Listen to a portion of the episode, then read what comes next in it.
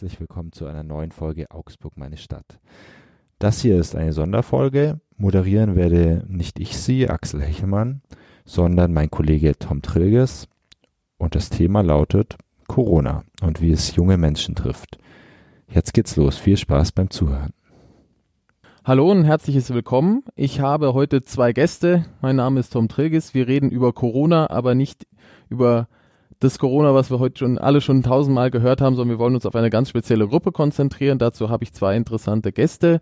Einmal die Laura Freilinger und einmal Hallo. Dr. Nora Gaub.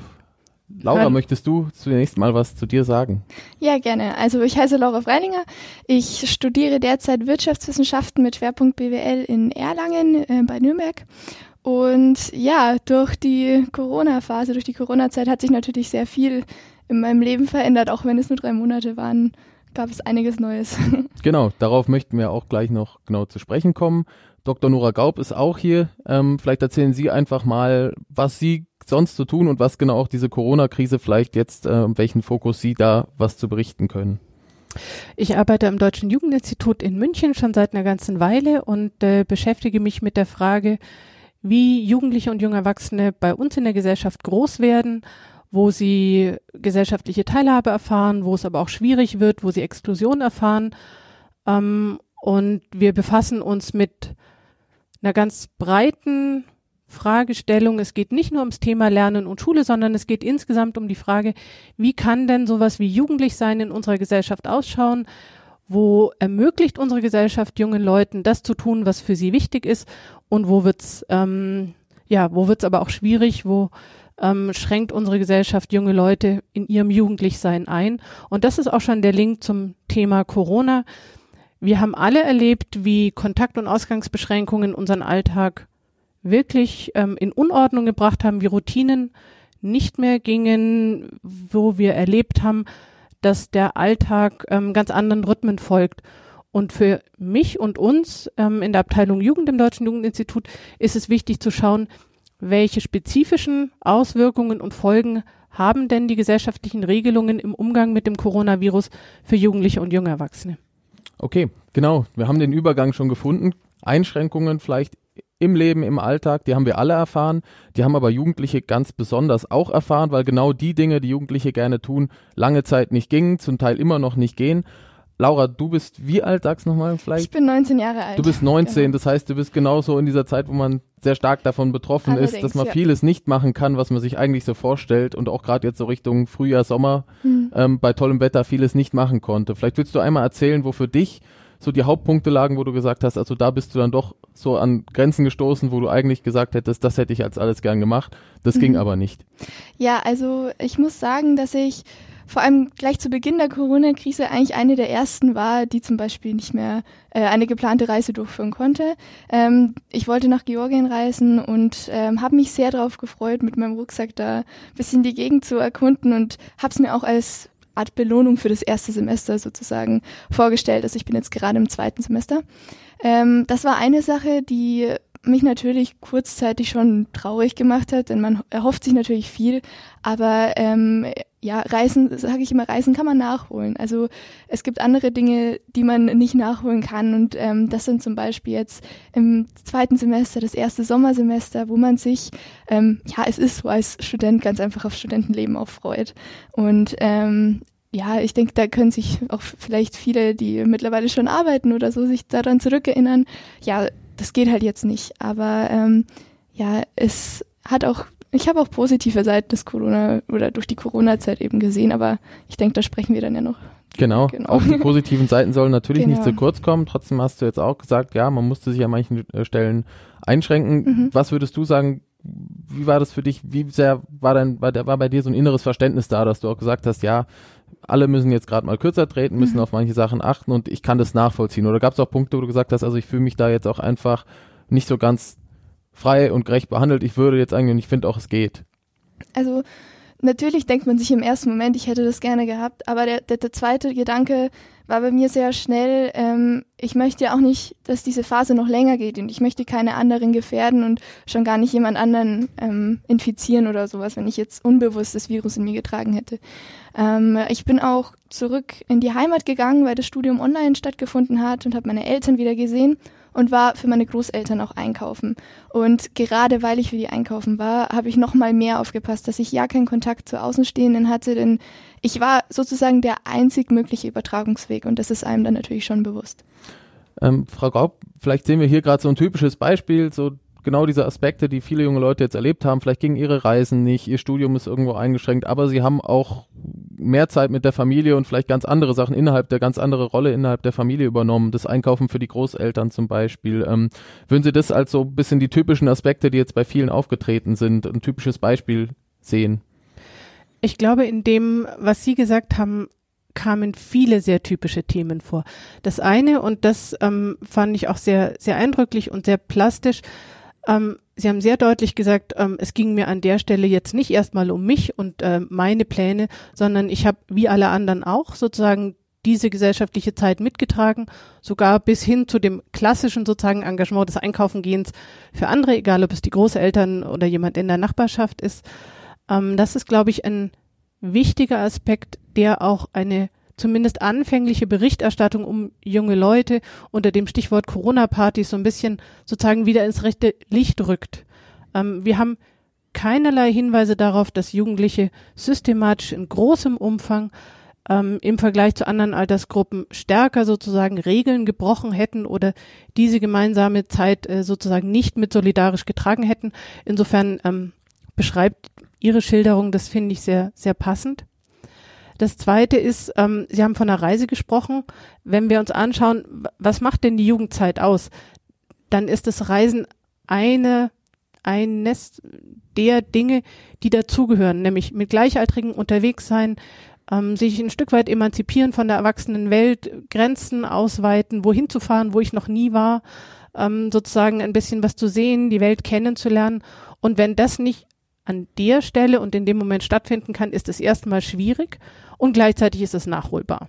Also wenn wir, was wir ja alle hoffen, sozusagen über den Berg sind und die viel besprochene zweite Welle nicht kommt, ähm, dann werden diese Dinge ja auch sozusagen in mittlerer Zukunft wieder möglich sein. Und das ist auch der Moment, der mich nicht zu skeptisch werden lässt.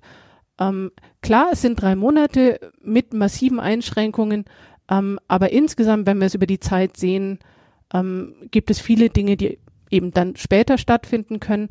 Es gibt sicher auch Dinge, die vielleicht einmal ähm, oder die, jetzt ähm, hätten stattfinden können und die man nicht nachholen kann. Ich bin frisch verliebt und möchte mit meiner neuen Flamme das erste Wochenende verbringen.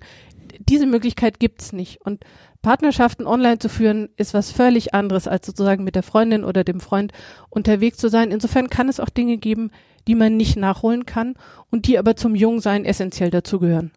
Wir haben an dem Beispiel von Laura auch schon gehört, dass junge Leute sicherlich ganz besonders in einer besonderen Weise betroffen sind, äh, auch Stichwort äh, berufliche Zukunft bei vielen, ähm, aber auch natürlich der private Rahmen, wo man einfach gewohnt ist, sich viel auch mit Gleichaltrigen zu umgeben. Kannst du einmal beschreiben, wie du in den letzten zwei, drei Monaten, wie deine sozialen Kontakte dann aussahen, wie du versucht hast, dein Umfeld trotzdem auch immer wieder zu kontaktieren und mit dem äh, in Verbindung zu bleiben? Ja, es war tatsächlich eigentlich ganz lustig dann am Ende, denn in dem, also ich wohne in einem Studentenwohnheim in Erlangen und normalerweise machen wir da fast täglich was zusammen und das fiel jetzt natürlich weg. Ähm, einerseits waren wir an ganz anderen Orten, jeder ist wieder in seine Heimat zurückgegangen, andererseits ging es natürlich auch einfach aufgrund des Virus nicht. Jetzt war es so, ähm, dass wir ähm, eigentlich auch durch die Universität bedingt alle ein äh, Videoportal runterladen mussten. Und dann haben wir uns einfach da getroffen, haben uns ausgetauscht ähm, über die Dinge, die wir, ja, die wir erlebt haben. Natürlich ersetzt das jetzt nicht, wenn man zusammen mal einen Kochabend macht oder so. Da, da spielt ja dann noch viel mehr mit rein als das reine Erzählen von dem, was man erlebt hat. Aber man sieht sich und ähm, man erzählt und man ja, kann quasi auch das Mitteilungsbedürfnis gegenüber den Alters der eigenen Altersgruppe so ein bisschen stillen. Und dadurch, ähm, dank dem Internet, natürlich, wie ich gesagt habe, also Social Media ersetzt nichts an persönlichem Kontakt, aber dank dem Internet ähm, konnte man trotzdem noch eine schöne Zeit draus machen und man hat ja auch im Hinterkopf, dass es irgendwann vorbei sein wird. Frau Gaub, wie sehen Sie so diesen, genau diesen Weg, den ja jetzt, glaube ich, viele beschritten haben, zu sagen, also persönlich geht's gerade nicht, aber man sucht dann immer nach Möglichkeiten. Äh, das hat nicht nur das Treffen oder das das äh, Sprechen mit Freunden betroffen. Das hat ja auch viele Bereiche getroffen. Die Digitalisierung war auch in Sachen Bildung oder in anderen Bereichen deutlich zu spüren. Ist das vielleicht einer der wenigen Aspekte, wo man sagen kann, da kann man jetzt wirklich was auch nachhaltig rausziehen, ähm, wo vieles in Gang gekommen ist, was auch für die Zukunft ohne Corona eine Rolle spielen wird und vielleicht weiter vorangehen wird? Die Notwendigkeit, vieles, was vorher im persönlichen Kontakt war, auf die digitale Ebene sozusagen zu übersetzen, hat erstmal tatsächlich alle betroffen. Also nicht nur junge Leute, sondern sozusagen alle Altersgruppen, aber junge Leute natürlich auch mit. Ähm, und ja, ich denke, die Corona-Zeit hat an der Stelle manches beschleunigt, was sonst länger gedauert hätte. Also Stichwort digitaler Unterricht, Online-Studium etc. Ähm, was abzuwarten bleibt, ist, ob wir die ungleichen Zugangschancen und auch die ungleichen Nutzungsmöglichkeiten von digitalen Medien, die wir bei jungen Menschen bisher gesehen haben, ob die sozusagen stärker zusammenwachsen. Also es ist zum einen die Verfügbarkeit zum Beispiel von Funknetzen auf dem Land. Ähm, die wird durch Corona jetzt nicht äh, sozusagen ähm, sofort wieder sozusagen ähm, abgeschafft. Also da gibt es Ungleichheiten, die auch noch eine Weile bestehen werden.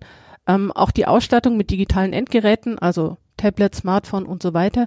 Wir wissen, dass weit, weit über 95 Prozent aller über 12 bis 14 bis 16-Jährigen ein eigenes Handy haben. Aber die Frage, ob die Datenvolumen reichen, um eben abends tatsächlich lange Videokonferenzen zu machen, um miteinander zu kochen oder miteinander Schafkopf zu spielen ähm, oder was auch immer, ähm, so, einfach ist es auch tatsächlich nicht für alle. Auch die Frage, ähm, wenn Unterricht oder Studium online stattgefunden hat, ähm, passt es für alle gleich gut. Also es gibt sicher diejenigen, die sehr einfach und sehr schnell und sehr gewieft mit diesen neuen digitalen Unterrichtsformaten klarkommen. Es gibt aber vielleicht auch andere, ähm, für die tatsächlich der persönliche Unterricht, die persönliche Unterstützung ähm, notwendig ist. Ich glaube, ganz deutlich wird es, wenn man sich zum Beispiel ähm, Jugendliche mit Beeinträchtigung vor Augen führt. Also auch Förderschulen sind geschlossen worden, wie alle anderen Schulformen auch.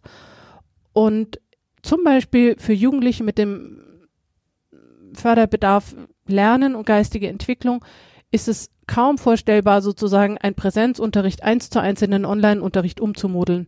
Ähm, insofern ja, im Großen und Ganzen ist die Digitalisierung sicher sozusagen äh, mit einem gewissen Rückenwind ausgestattet, aber auch hier muss man sozusagen auf die individuellen Lebenssituationen, auf die Lebenslagen, auf die persönlichen Verhältnisse schauen und es werden nicht alle in gleicher Weise davon profitieren können. Laura, inwiefern hast du denn auch Lernen auf digitalem Wege jetzt kennengelernt? Äh, hat es bei dir im Studium jetzt eine Rolle gespielt, dass man auch ähm, statt dem Präsenz Unterricht oder dem Dozieren vor Ort ähm, auch online gelernt hat und wie hast du das wahrgenommen? Fiel dir das leicht, fiel dir das schwer oder siehst du es als adäquaten Ersatz oder denkst du, dass das einfach nur für eine bestimmte Zeit auch Sinn macht? Ähm, ja, es ist, ist vielleicht nicht ganz pauschal zu beantworten. Also ich muss sagen, bei den Vorlesungen würde ich durchaus sagen, dadurch, dass wir in meinem Studiengang mehrere hundert Leute sind, ähm, in den Vorlesungen stellt sehr selten jemand eine Frage. Das heißt, das könnte man eigentlich schon grundsätzlich online machen. Aber zu einem Studienfach gehört ja nicht nur die Vorlesung, sondern auch vielleicht eine Übung oder nochmal eine vertieftere Übung, das heißt ein Tutorium. Und ähm, gerade bei diesen Sachen leben die Veranstaltungen vom aktiven Fragen stellen und auch mal kurz vielleicht dazwischen zu haken und sagen, ja, könnte der Schritt vielleicht nochmal wiederholt werden. Und das geht natürlich online nicht. Also die Universität hat jetzt, ähm, ja, die hat Foren eingerichtet im Internet, wo man sich austauschen kann, wo auch die Professoren sofort antworten. Das ist eigentlich ganz gut gemacht. Aber ähm, wie schon, äh, also wie Sie gesagt haben, das ersetzt natürlich nicht eine Präsenzveranstaltung, wo man viel schneller ähm, interagieren kann, genau. So gesehen, ähm, jetzt in Corona-Zeiten geht das schon mal, aber ähm, es hängt, also ich, ich glaube schon, dass das auch stark vom Studiengang wieder abhängt. Also wenn jetzt jemand Informatik studiert und ähm, vielleicht noch mehr ähm, den Bedarf hat, in der Vorlesung auch was nachzufragen, dann ähm, geht das sicherlich nicht so leicht wie in einem Studium wie jetzt bei mir in BWL, ähm, wo man vielleicht den Schritten auch leichter folgen kann teilweise. Also wo, wo es quasi nicht direkt um Übungen geht, sondern wo man erstmal die Theorie versteht und in Übungen dann die Praxis anwendet. Genau. Wir haben den Bereich Freunde, wie ist es mit Freunden, sich zu treffen? Wir haben den Bereich ähm, Uni jetzt auch mhm. gehabt. Ein anderer ganz wichtiger Bereich für viele in der Zeit war jetzt auch Familie, weil dieses Zuhause sein, mehr Zuhause sein ähm, und aufeinander hocken ähm, doch ganz viele betroffen hat. Äh, Laura, wie war das in deinem Fall? So das Verhältnis zur Familie und ähm, vielleicht auch im Positiven, dass man mehr Zeit miteinander hat, aber auch vielleicht das Negative, dass man tatsächlich wenig Ausfluchtmöglichkeiten hat, ähm, mal seinen Freiraum zu suchen. Ja, weil bei mir war das eigentlich eher andersherum. Also ich bin quasi von dem kleinen Studentenzimmer in Erlangen wieder zurück in die Heimat zu meinen Eltern. Also wir wohnen in einem kleinen Dorf in der Natur und ähm, da war es natürlich, man hatte irgendwie seinen Freiraum. Deswegen würde ich jetzt gar nicht behaupten, ich bin irgendwie dass wir alle auf einem Haufen gesessen wären oder so, das nicht. Äh, vielmehr hat es das Verhältnis zu meinen Eltern eigentlich noch verbessert, weil ich nach langer Zeit mal wieder länger zu Hause war. Ähm, auch zu meinen Großeltern eben, dass ich die äh, gesehen habe und ihnen auch helfen konnte. Das hat eigentlich die Familie doch ein Stück näher zusammengebracht und ähm, das ist jetzt ein persönliches Beispiel. Ich habe zum Beispiel auch Rennradfahren äh, angefangen. Das ist ein Sport, den meine Eltern schon seit Jahren betreiben und ich hab, war nie mit ihnen Rennradfahren. Aber durch die Corona-Krise ähm, hatte ich mehr Zeit und dann habe ich endlich mal Ja gesagt, dass meine Eltern mich gefragt haben. Und so ist eigentlich die Beziehung zu meinen Eltern, zu meinen Großeltern nur besser geworden. Das ist so ein klassischer Punkt, der immer wieder aufgegriffen wird, dass man auch diese Konflikte zwischen den Generationen an der Corona-Krise oft aufgemacht hat, gesagt hat, ja, die Jugend, die es eigentlich gar nicht versteht und die sich nur eingeschränkt fühlt ähm, und die Älteren, die dann davor Angst haben vor denen, die nicht auf irgendwas achten. Ähm, jetzt hören wir aber hier auch zum Beispiel ein ganz positives Beispiel, wie man vielleicht sogar ein bisschen näher zusammengerückt sich, äh, ist, sich mehr auch miteinander beschäftigt hat. Ist es auch was, ähm, was man festhalten kann, dass in vielen Fällen auch junge Menschen ein ganz anderes Bewusstsein wieder für Familie und für ähm, die Menschen, die eigentlich ja ihr nächstes Umfeld sonst sind, auch entwickelt haben? Ein Stück weit notgedrungen, ja.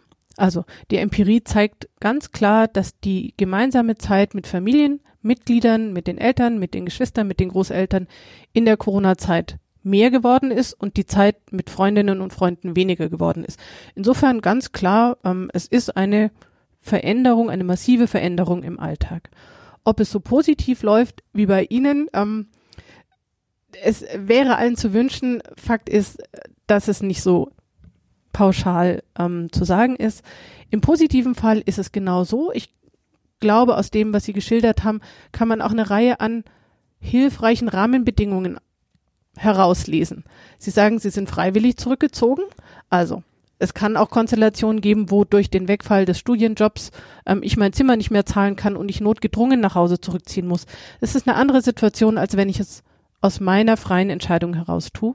Das zweite ist, Sie haben gesagt, wir saßen gar nicht aufeinander, wir sind eher sozusagen ländlich, wir haben viel Platz, wir sind rausgegangen, wir haben miteinander Sport gemacht. Auch das ist eine Situation, die nicht in allen Familien gegeben ist. Stellen wir uns vor, ähm, eine Familie wohnt in beengten Verhältnissen, ohne Garten, ohne Balkon, dann ist das Aufeinandersitzen ähm, einfach wirklich räumlich nochmal eine ganz andere Geschichte. Und was äh, Sie jetzt nicht explizit gemacht haben, aber ähm, was so durchgeklungen ist, wenn Familienbeziehungen per se gut funktionieren, wenn es wenig Konflikte gibt, wenn es ein gutes Miteinanderleben vor Corona gab, dann ist es hochwahrscheinlich, dass es das auch in Corona gab. Wenn es vorher schon merkliche Konflikte zwischen der Elterngeneration und den jugendlichen Kindern gab, dann ist es hochwahrscheinlich, dass diese Konflikte durch die gemeinsame Zeit, die mehr geworden ist, durch die räumliche Enge, ähm, eher zunehmen und mit einem zweiten Argument, dass sozusagen der Ausgleich, der für viele junge Leute wichtig ist im Vergleich zur Familie, nämlich sozusagen mit den Gleichaltrigen unterwegs zu sein, dass der in großem Maße weggefallen ist. Also kompensatorische Orte, egal ist, ob das der Sportverein war, ob es die gemeinsame Bandprobe war, ob es der Chor war, ob es das Treffen im Jugendzentrum war, ähm, alle Orte, wo man sozusagen ähm, sich mit den Freundinnen, Freunden, mit den Peers, mit der Clique getroffen hat und auch mal weg sein konnte von zu Hause, die fehlen jetzt. Und ähm, es gibt Lebenssituationen, wo es ganz wichtig ist, dass es diese kompensatorischen Orte gibt, gerade wenn es Konflikte gibt zu Hause. Ähm, und dann ist es durchaus auch als Belastung zu sehen, ähm, anders als jetzt in der Schilderung, wo es ja tatsächlich offensichtlich sehr viel schöne Aspekte hatte. Ja, auf jeden Fall. Laura, wenn du heute auf dein Leben schaust, wie es jetzt wieder läuft, vielleicht so mhm. nach diesem Höhepunkt, wo es langsam sich wieder normalisiert, wie würdest du sagen, wie sieht dein Alltag heute aus? Ist es wie vorher? Hat sich irgendwas geändert? Ähm, oder fehlt dir jetzt auch immer noch irgendwas, was du immer noch nicht so machen kannst, wie du es dir vorstellst?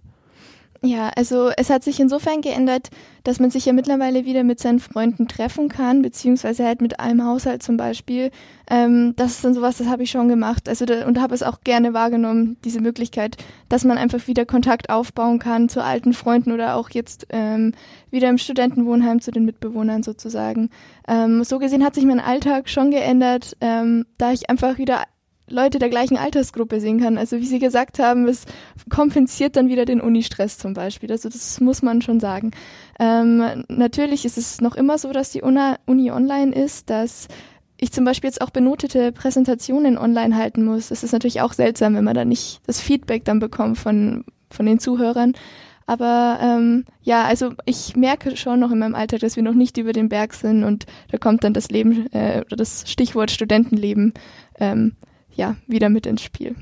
Wenn du es zusammenfassen müsstest, mit welchen Gefühlen schaust du so auf diese drei Monate dann zurück? Ist es für dich, äh, dass du da wirklich sagst, da will ich eigentlich gar nicht mehr drüber nachdenken, ich schaue jetzt nach vorne und gut, dass es vorbei ist? Oder ähm, sind die positiven Aspekte für dich doch schon auch ähnlich gewichtig da? Ähm, sowohl als auch, also ähm, gerade in der ersten Hälfte ähm, während der Pandemie war natürlich eine große Unsicherheit da und man wusste nicht, wie es weitergeht, weder mit dem Studium noch persönlich, äh, welche Effekte hat das Virus und so weiter. Ähm, so gesehen, die erste Hälfte war durch Unsicherheit geprägt und dadurch muss, also würde ich das jetzt nicht sagen, brauche ich un unbedingt nochmal oder so. Aber ähm, die zweite Hälfte, da war es dann so, dass ich wieder angefangen habe, Klavier zu spielen. Ich habe Arabisch angefangen zu lernen. Dann kam das Rennradfahren dazu. Und dadurch war das eigentlich so im Ganzen wie einmal so ein langes Durchatmen nach dem Stress im ersten Semester und hat mir gut getan. Und deswegen blicke ich jetzt schon positiv auf die Corona-Krise zurück. Natürlich aber auch nur, weil ich keine negativen oder einschlägigen negativen Erfahrungen gemacht habe, sei es jetzt gesundheitlich oder eben familiär. Genau. Ähm, jetzt ist es so, dass man sagen kann, vielleicht waren das jetzt so die drei Monate, die am schlimmsten waren und mhm. man hofft es natürlich auch, dass es äh, nicht nochmal dazu kommt. Frau Gaub, man hat das Gefühl gehabt, jetzt haben letztlich alle doch irgendwo zusammengestanden, haben gesagt, wir müssen jetzt uns an die Regeln halten, sonst äh, haben wir das Ganze noch viel länger. Ähm, wie wäre es, wenn sowas noch ein zweites Mal passiert? Ich glaube, unabhängig vom Alter haben wir alle ziemlich Bammel vor einer sogenannten zweiten Welle. Ähm, es war für alle eine außergewöhnliche Situation ähm, die wir in der Form noch nie erlebt hatten. Auch Ältere nicht. Also ich habe in meiner Altersgruppe oder auch mit Älteren immer wieder überlegt, haben wir denn in den letzten Jahrzehnten ähnliche Erfahrungen machen müssen und Fakt war, dass es nicht so war. Also weder die Ölkrise noch Tschernobyl ähm, war mit so massiven gesellschaftlichen Einschränkungen, was Ausgehen und Kontakt angeht, äh, verbunden wie jetzt äh, die Corona-Pandemie wir sind, wenn wir uns jetzt nochmal sozusagen auf Jugendliche und junge Erwachsene beziehen, auch noch nicht wirklich am Ende dieser ersten Welle. Wenn wir uns anschauen, sowohl die Bildungseinrichtungen sind entweder noch geschlossen oder noch in einem Öffnungsprozess, der zum Beispiel mit einem Blockmodell des Unterrichts, also Homeschooling und Unterricht in der Schule verbunden ist. Ähm, die Unis und Hochschulen haben äh, vieles noch online etc. Aber auch die anderen Institutionen, die für Jugendliche extrem wichtig sind, wie die Sportvereine, wie die Jugendzentren oder insgesamt die Jugendarbeit, also auch die verbandliche Jugendarbeit, kirchliche Jugendgruppen, die Pfadfinderjugendgruppen, beim THW etc., die alle noch nicht wieder laufen. Also da sind wir noch sozusagen mittendrin und da gelten die Einschränkungen tatsächlich für junge Leute noch sehr deutlich die Vorstellung, dass das Ganze sich entweder noch zeitlich weit nach hinten ausdehnt oder dass eine zweite Welle kommt, ist keine gute Perspektive, weil wir jetzt schon sehen ähm, in Untersuchungen, dass so ein Gefühl von sich einsam fühlen, also die Diskrepanz zwischen den gewünschten und den gelebten Sozialkontakten ähm, im Vergleich zur Vor-Corona-Zeit deutlich stärker geworden ist und besonders groß ist dieser Unterschied bei jungen Leuten. Und wenn wir das sozusagen perspektivisch nach vorne denken, ähm, dann ist es schon ein Anlass, sich Sorgen zu machen. Laura, wir haben Juni, da denkt man an Sommer, auch wenn es im Moment noch nicht vom Wetter äh, in die Richtung geht, aber es liegt noch ein ganzer Sommer vor einem. Du hast auch gesagt, was an Reisen bei dir nicht ging. Wie hast du dir deinen Sommer vorgestellt, ab jetzt, wo einiges wieder möglich wird? Was sind die Dinge, worauf du dich jetzt besonders dann auch freust? Mhm.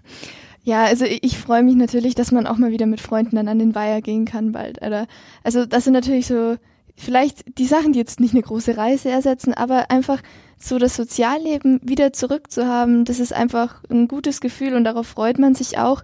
Auch ähm, weil jetzt gerade das Stichwort war, äh, was passiert, wenn es nochmal eine zweite Welle gibt.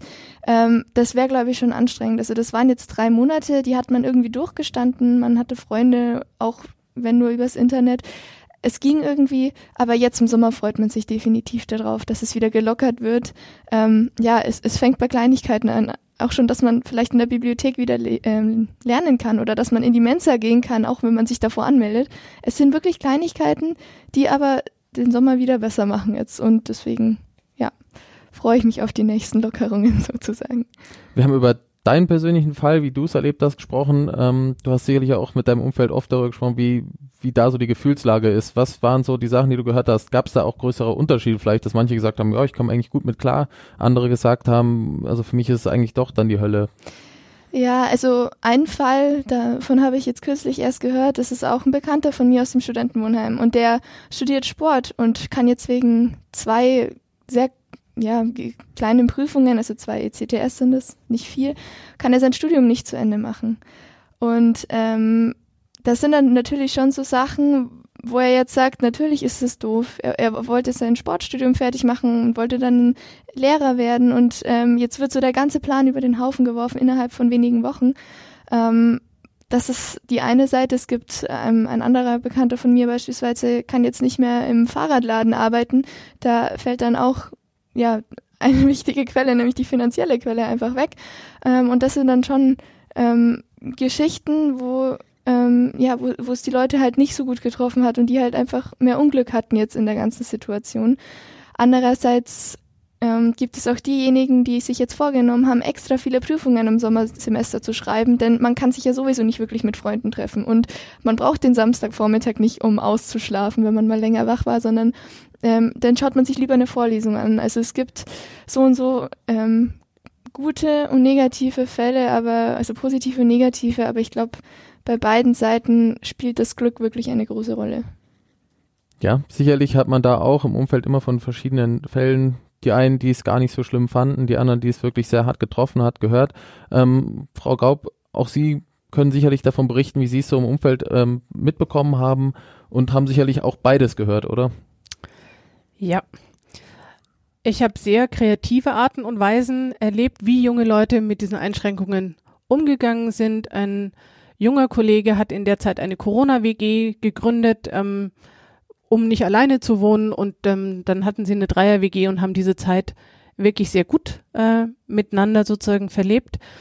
Ähm, ein anderes Beispiel ist ein Praktikant bei uns, der in Norwegen ein Auslandssemester begonnen hatte und dann früher heimkehren musste, weil äh, sozusagen es unklar war, wann er sonst zurückkommen kann. Ähm, der zunächst dachte, hm, Plan A ist äh, geplatzt und was mache ich denn jetzt mit dem begonnenen ähm, Sommersemester, der sich jetzt ein Praktikum gesucht hat und da auch ausgesprochen ähm, zufrieden ist. Insofern, was diese beiden Beispiele verbindet, ist die Möglichkeit, wenn junge Leute aktiv diese Situation gestalten können, wenn sie selber schauen können, wie gehe ich damit um ähm, und was tut mir gut in der Zeit. Schwieriger ist es, wenn die Rahmenbedingungen und die persönlichen Ressourcen weniger gut ausgestattet sind. Ähm, ein Beispiel, was wir eben vorher hatten oder was auch in Ihren Schilderungen ja vorkam, ich verliere meinen Nebenjob, kann nicht mehr sozusagen mir mein Zimmer oder mein WG-Zimmer, mein Wohnheimzimmer ähm, selber finanzieren, muss zu den Eltern zurückkehren. Und das wissen wir auch aus äh, der Forschung. Das Zurückkehren ins Elternhaus kann gut funktionieren, ist aber häufig ausgesprochen anstrengend für alle Beteiligten, weil es darum geht, sozusagen ähm, die Eltern- und die Kinderrolle sozusagen neu auszuhandeln. Man war schon mal ausgezogen als junger Mensch, ist selbstständig geworden, hat die Dinge selber entschieden und plötzlich muss ich mich wieder mit meinen Eltern verständigen, ähm, was wann zu passieren hat. Insofern ist es für alle eine neue Situation, mit der es gilt umzuziehen, wie in diesem Beispiel. Ja, insofern ist die Frage tatsächlich nicht pauschal zu beantworten, sondern so unterschiedlich wie die Lebensverhältnisse der jungen Leute sind, sind auch die Auswirkungen der Corona-Pandemie. Ich glaube, wir können festhalten, die Auswirkungen sind zwar sehr unterschiedlich, aber alle eint wahrscheinlich, dass sie sich das nicht wünschen, dass sich das genau in dieser Form nochmal wiederholt. Das ist, glaube ich, auch sehr deutlich geworden. Wir haben uns angeschaut, wie die Auswirkungen der Corona-Pandemie gerade auch auf junge Leute äh, gewesen sind. Ich sage danke an Laura Freilinger, dass du Gerne. da warst. Dankeschön, dass ich Und kommen durfte. danke auch an Nora Gaub. Gerne.